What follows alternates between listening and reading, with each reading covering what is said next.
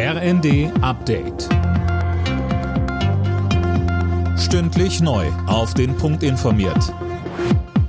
Ich bin Mia Hin. Guten Morgen. Dieser Kurzbesuch sollte vor allem eins demonstrieren. Einigkeit bei den Ukraine-Hilfen. Bei einem Treffen in Washington hat US-Präsident Biden Bundeskanzler Scholz für dessen Führungsrolle gelobt. Tom Hosse. Ja, richtig, denn Deutschland würde nicht nur militärische, sondern auch moralische Unterstützung im Krieg leisten. Scholz dankte seinerseits den USA für die Zusammenarbeit und er betonte, die transatlantische Partnerschaft ist in einem sehr guten Zustand. Genau das war im Vorfeld des Treffens bezweifelt worden. Zuletzt hatte es Spannungen zwischen Berlin und Washington bei den Panzerlieferungen gegeben. Immer mehr Menschen in Deutschland müssen auf ihre Rücklagen zurückgreifen, um ihre Alltagsausgaben bezahlen zu können.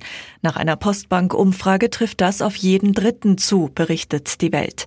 Jeder Sechste sieht sich bereits vor existenziellen Problemen. In Sachen Organspende muss sich in Deutschland endlich etwas tun. Das fordert Pro Transplant. Das Bündnis hat jetzt einen offenen Brief an Gesundheitsminister Lauterbach übergeben. Anders als bisher soll nicht zu Lebzeiten zugestimmt, sondern wie in anderen Ländern aktiv widersprochen werden. Mitunterzeichner Mario Rosabian wurde selbst vor knapp 30 Jahren eine Niere transplantiert. Ich hatte Glück, also zum damaligen Zeitpunkt war die statistische durchschnittliche Wartezeit fünf Jahre und zurzeit beträgt die statistische durchschnittliche Wartezeit auf eine Niere zwischen neun und zehn Jahren. Zum Vergleich, in Spanien wartet man äh, auf eine Niere durchschnittlich ein bis maximal zwei Jahre. In Österreich wartet man ungefähr zwei Jahre.